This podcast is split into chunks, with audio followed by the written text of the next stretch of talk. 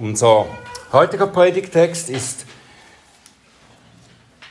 aus dem ersten Timotheusbrief, und zwar Kapitel 4, die Verse 9 bis 16. 1. Timotheus 4, 9 bis 16.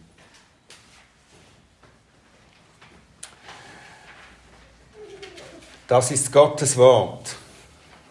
Dies Wort ist gewiss und aller Annahme wert, denn dafür arbeiten wir und kämpfen wir, weil wir auf einen lebendigen Gott hoffen, der ein Retter aller Menschen ist, besonders der Gläubigen. Dies gebiete und lehre. Niemand verachte deine Jugend, vielmehr sei ein Vorbild der Gläubigen im Wort, im Wandel, in Liebe, im Glauben, in, in Reinheit. Bis ich komme, achte auf das Vorlesen, auf das Ermahnen, auf das Lehren, vernachlässige nicht die Gnadengabe in dir, die dir gegeben worden ist durch Weissagung mit Handauflegung der Ältestenschaft. Bedenke, bedenke dies sorgfältig, Lebe darin, damit deine Fortschritte allen offenbar seien. Habe Acht auf dich selbst und auf die Lehre. Beharre in diesen Dingen, denn wenn du dies tust, so wirst du sowohl dich selbst retten, als auch die, die dich hören. Lieber Vater im Himmel, hab Dank für dein Wort, hab Dank für diesen wunderbaren Brief, den du uns erhalten hast in deinem Wort, sodass wir daraus lernen, wie wir als Gemeinde vorangehen können. Und wir bitten dich, Herr, dass du uns die ganze Aufmerksamkeit schenkst auf dein Wort und dass du hilfst, dass wir das so verstehen, wie du es gesagt hast, wie du es gemeint hast und hilf, dass meine Lippen deinen Ruhm verkünden. Amen. Wenn ihr euch zurückerinnert an letzten Sonntag, den Abschnitt, den wir da miteinander studiert haben, da mussten wir etwas mehr über die unangenehme Seite des Dienstes nachdenken, des Dienstes, den der Apostel Paulus seinem Schüler Timotheus aufgetragen hatte. Timotheus sollte bestimmte Irrlehrer, Paulus nannte sie ja Heuchler und Lügenredner, diese Irrlehrer und ihr Geschwätz sollte er abweisen. Er sollte ihnen die Wahrheit Gottes entgegenhalten, indem er die Gemeinde im Evangelium, den Worten des Glaubens und der guten Lehre unterweist. Wenn du dies tust, sagt Paulus, dann bist du ein guter Diener Christi. Und nun folgt unser heutiger Abschnitt, der daran anschließt, folgt dieser Aussage oder der Qualifikation eines guten Dieners.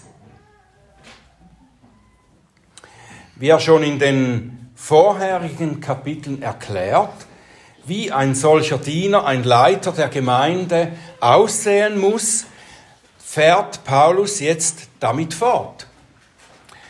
Er führt, eigentlich führt er weiter aus, was er vorher sagte, indem er jetzt zeigt, wie die Qualifikationen eines Leiters äh, umgesetzt werden sollen, wie sie zum Einsatz kommen sollen in der Gemeinde. Mit anderen Worten sagt er eigentlich, wie das konkret aussieht, wenn ein guter Diener Christi seinen Dienst ausübt. Und dabei können wir das eigentlich ganz einfach zusammenfassen mit dieser letzten Anweisung hier, die der Apostel Paulus gibt in Vers 16. Und diese Zusammenfassung geht so, ein guter Diener Christi hat Acht auf sich selbst und auf die Lehre. Das sind die beiden unverzichtbaren Bestandteile, die einen geistlichen Leiter ausmachen. Sein Besorgtsein für seine eigene Frömmigkeit und sein Besorgtsein für die Lehre, die er verkündet. Und diese beiden Teile des Dienstes, die werden wir gleich näher beleuchten, anhand dieses, äh, dieser Worte hier. Aber zuerst lassen wir uns noch einmal zeigen, in den ersten Versen, die wir jetzt gelesen haben, warum diese Teile des Dienstes so enorm wichtig sind. Bevor Paulus nämlich erklärt, wie Timotheus eingestellt sein soll und wie er seinen Dienst gestalten soll, gibt er ihm in einem Satz gewissermaßen noch einmal die Begründung dafür. Wenn er sagt, das Wort ist wahrhaftig und aller Annahme wert in Vers 9, dann meint er das Wort oder die Aussage über die Gottseligkeit, die er zuvor im Vers 8 gemacht hatte. Die Gottseligkeit ist zu allen Dingen nützlich. Sie hat die Verheißung des Lebens, des jetzigen und des zukünftigen. Und damit sagt er eigentlich zu Timotheus, die Gottseligkeit, sie beinhaltet das ganze geistliche Leben, das man durch Christus erlangen kann.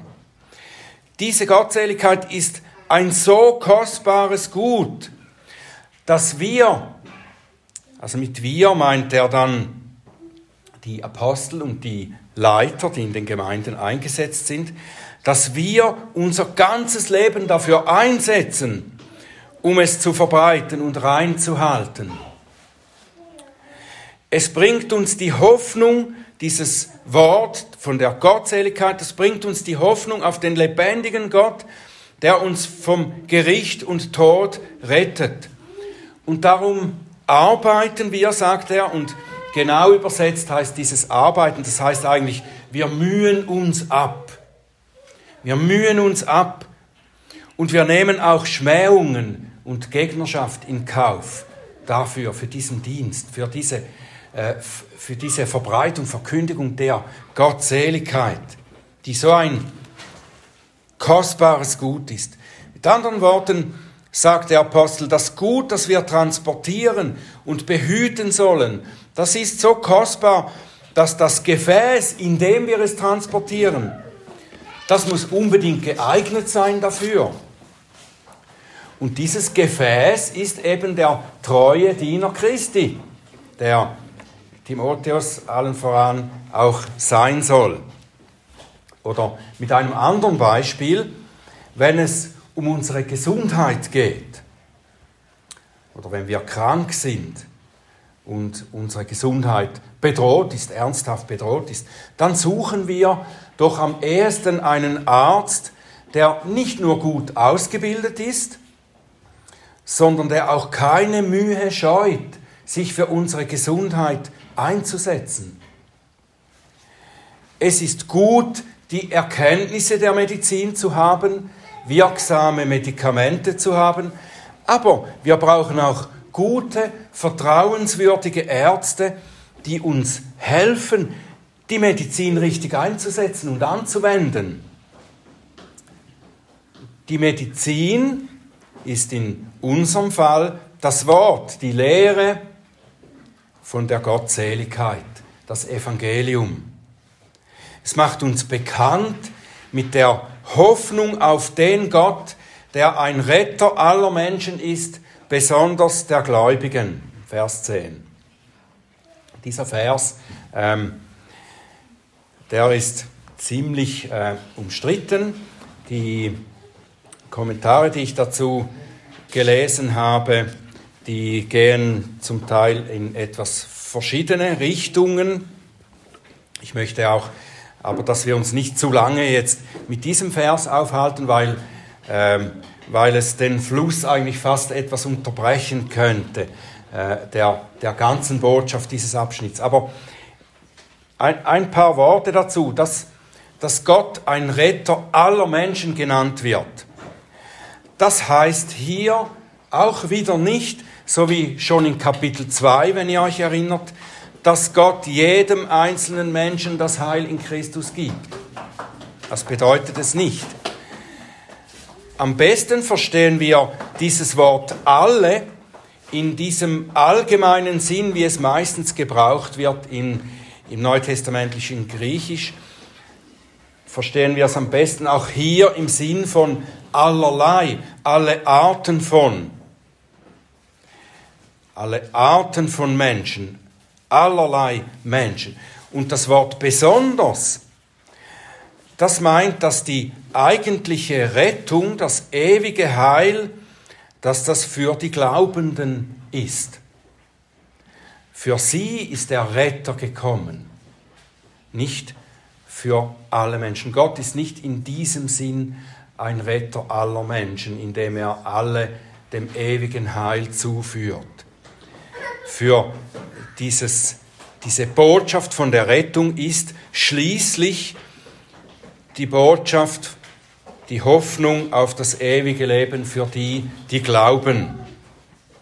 Das meint eigentlich das Wort besonders. Wir können es auch als Synonym für nämlich betrachten. Gott ist ein Retter für allerlei Menschen, nämlich für die, die glauben. Diese Botschaft der Rettung nun, sagt Paulus hier zu Timotheus, sollst du als ein guter Diener, Diener Christi verkündigen, erklären, lehren. Du bist das Gefäß, das diese kostbare, lebensrettende und auch bekämpfte Botschaft transportiert. Und darum musst du sehr darauf achten, dass du deinen Dienst entsprechend gestaltest. Dein persönliches Leben und die Gestaltung des Dienstes müssen geeignet sein, um dieses kostbare Gut zu transportieren. Das ist der Sinn dieser Worte. Und dann nennt Paulus zuerst eben das persönliche Vorbild, das Timotheus als Hirte sein soll.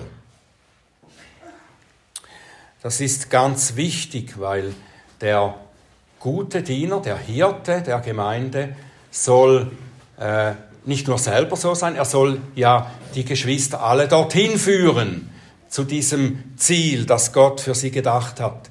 All diese Dinge, die dann für den Hirten genannt sind, die gelten ja auch für alle Christen.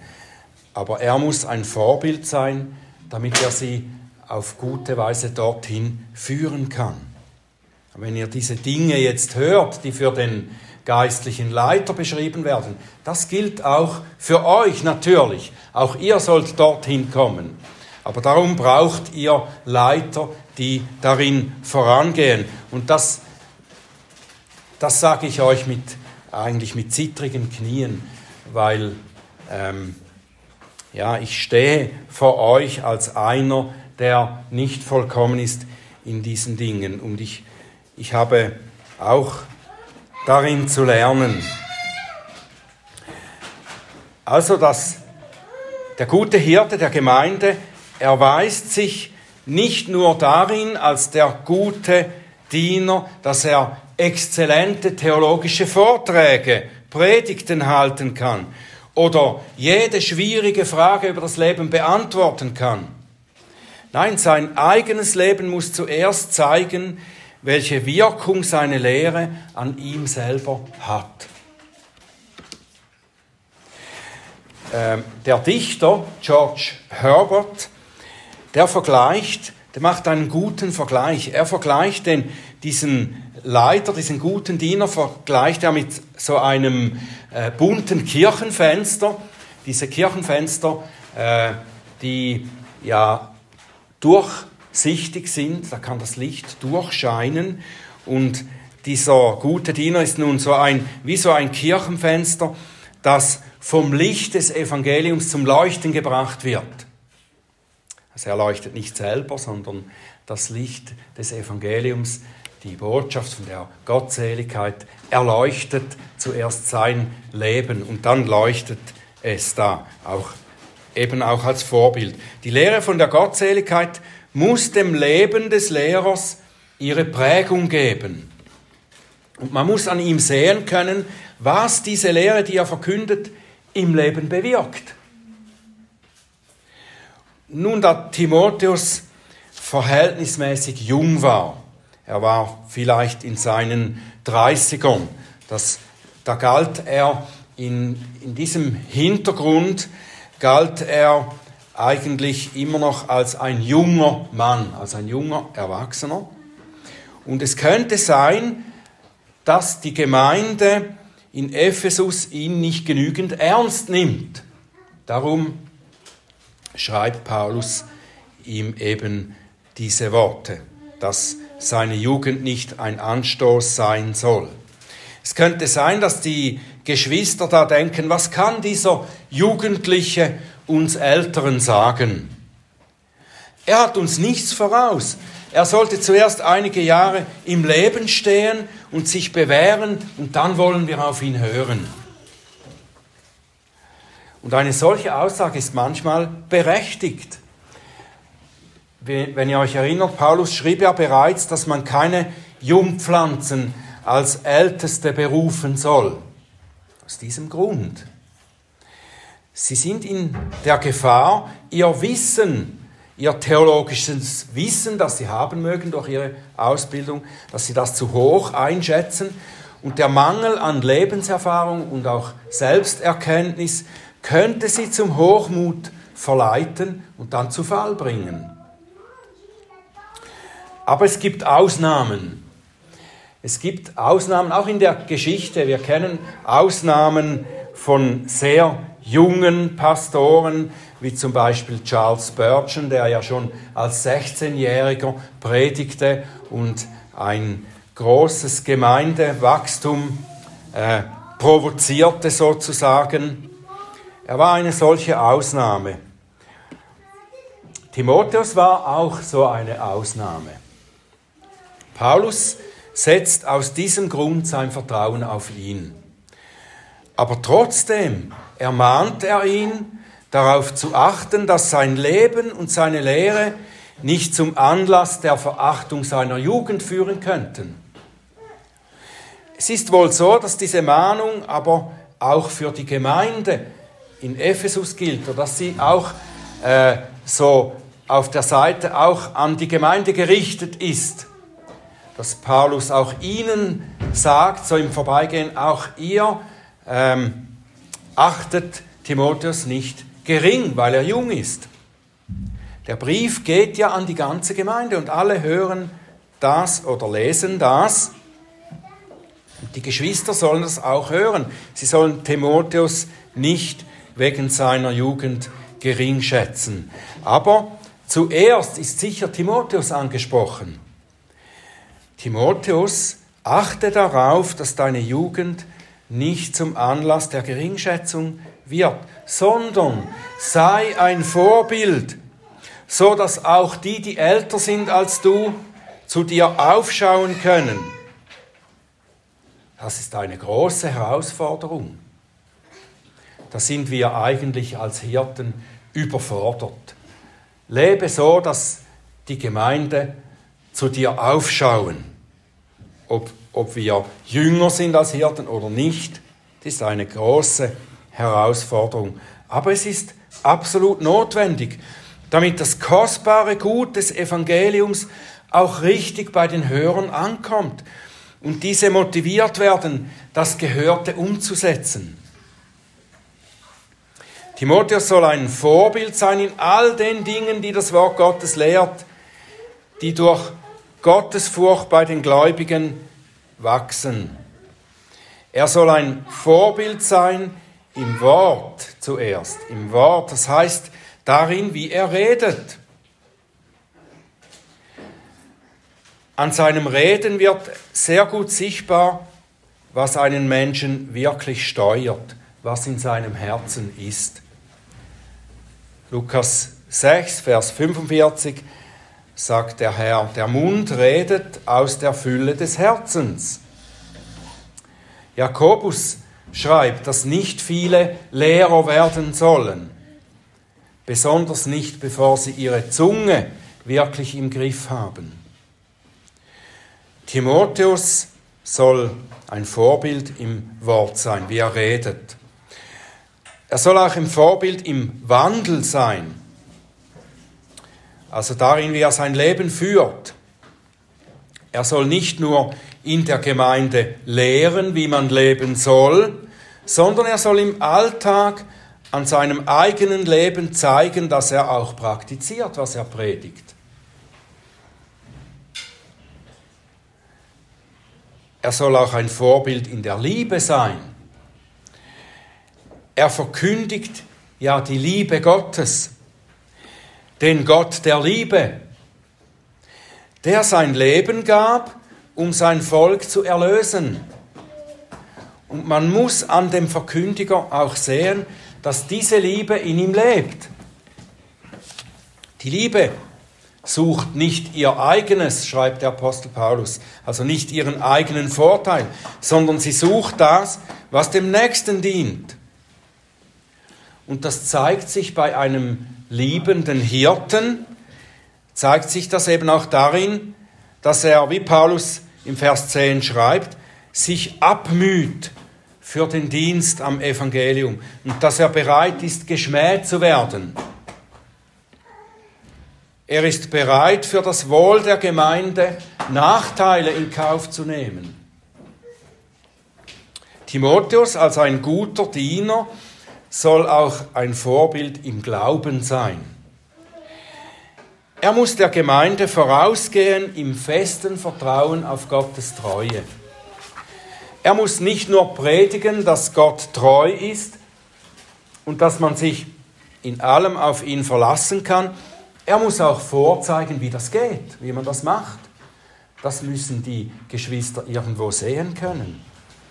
Er muss jemand sein, dem die Schwachen, zu dem die Schwachen im Glauben aufsehen können durch dessen Glauben sie ermutigt werden, so dass sie ihn nachahmen können. Und dann, last but not least, muss der gute Diener ein Vorbild in der Reinheit sein. Das ist äh, die, eigentlich die wörtliche Übersetzung von diesem Wort, das hier gebraucht wird. Dieses griechische Wort für Reinheit, das wird in aller Regel im Zusammenhang mit sexueller Reinheit gebraucht. Die sexuelle Reinheit ist in der Tat, oder Unreinheit muss, muss ich sagen, sexuelle Unreinheit ist eine der häufigsten Sünden, die geistliche Leiter zu Fall bringt. Wir haben sicher schon hier und da von Fällen gehört, wo ein geistlicher Leiter über die Sünden der Sexualität gestolpert ist, gefallen ist.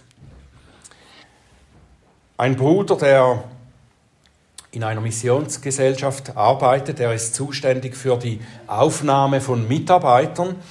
Äh, er führt Gespräche mit äh, eventuell zukünftigen Mitarbeitern. Und er hat mir einmal erzählt, dass eine große Zahl von jungen Männern, nicht wenn nicht die Mehrzahl von den jungen Männern, mit denen er spricht, die kann er gar nicht erst zur Bewerbung zulassen, weil sie in Internetpornografie verstrickt sind. Er kann sie nicht in den Dienst nehmen oder kann nicht einmal ihre Bewerbung prüfen, wenn er das vorher schon erfährt. Er befragt sie speziell auf das hin. Und das ist, das ist eine traurige Tatsache. Und es ist aber gut, wenn das schon vorher klar ist, bevor solche Männer in den Dienst eingesetzt werden. Bevor sie durch ihre Verstrickungen nicht nur sich selber zu Fall bringen, sondern womöglich dann auch andere mitreißen. Darum ist es so wichtig, dass ein guter Diener Christi in Reinheit leben muss. Er muss nicht nur selber rein sein in sexuellen Belangen, er muss eben auch ein Vorbild darin sein. Er muss anderen Männern vorleben und zeigen können, wie man in Reinheit lebt. Nun so ausgerüstet durch ein tadelloses und vorbildhaftes Leben im Wort, Wandel, Liebe, Glauben und Reinheit, kann und soll der Hirte seinen Dienst in der Gemeinde tun. Er soll nicht nur sein eigenes Christsein tadellos führen und das so vorleben und ein Vorleber sein, der Nachahmer findet, sondern seine Aufgabe, für die er durch den Geist Gottes berufen ist und begabt ist und worin er ausgebildet ist, das ist die Gemeinde durch seine Lehre zu erbauen. Vers 13 und 14, da schreibt Paulus, bis ich komme, bleib dran mit Vorlesen, Ermahnen und Lehren. Vernachlässige nicht die Gnadengabe in dir, die dir gegeben ist durch Weissagung mit Handauflegung. Wenn Paulus das äh, so sagt, da nennt er jetzt eben die Hauptsache des Dienstes eines Hirten der Gemeinde. Und das ist die Erbauung der versammelten Gemeinde durch das göttliche Wort. Und zu diesem Dienst wurde Timotheus bei seiner Einsetzung eben berufen und begabt. Durch Handauflegung der Ältesten und durch Weissagung.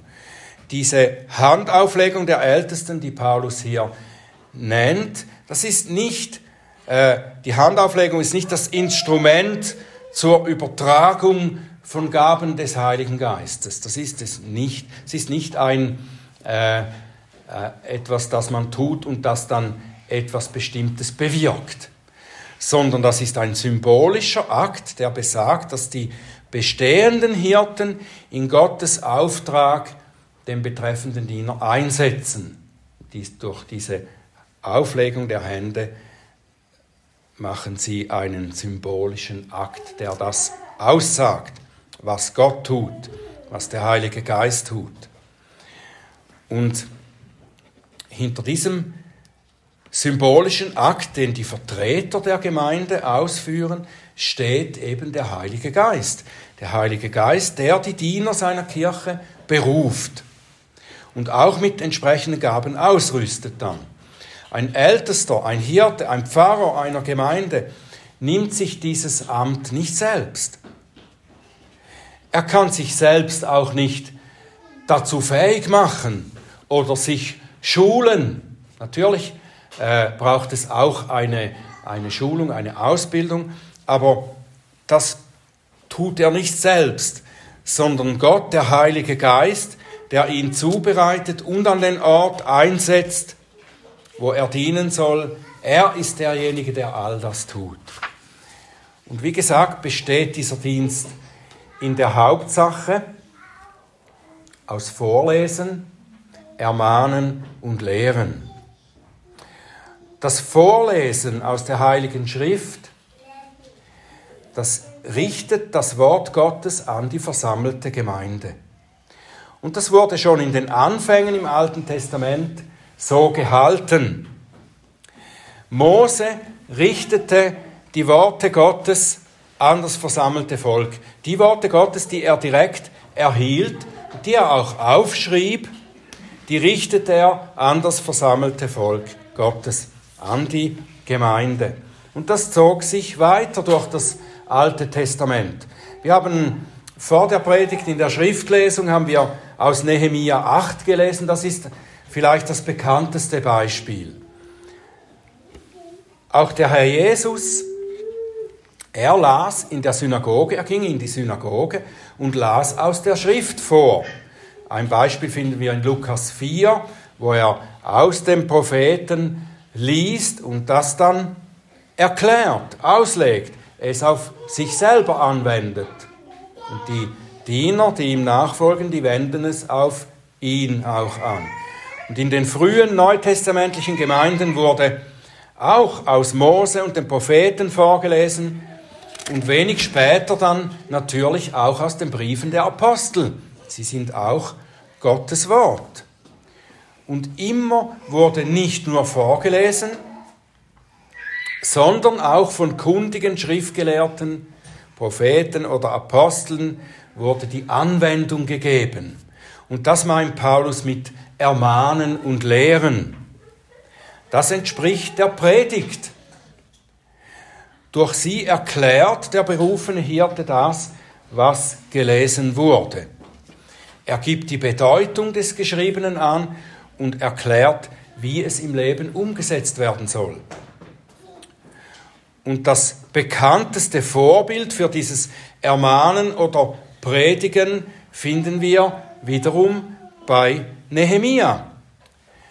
Nehemia 8, ich lese hier äh, einige Ausschnitte noch einmal. So brachte am ersten Tag des sieben Monats, siebten Monats der Priester Esra das Gesetz vor die Versammlung, vor Männern und Frauen und vor jedem, der zu hören verstand, und er las daraus vor.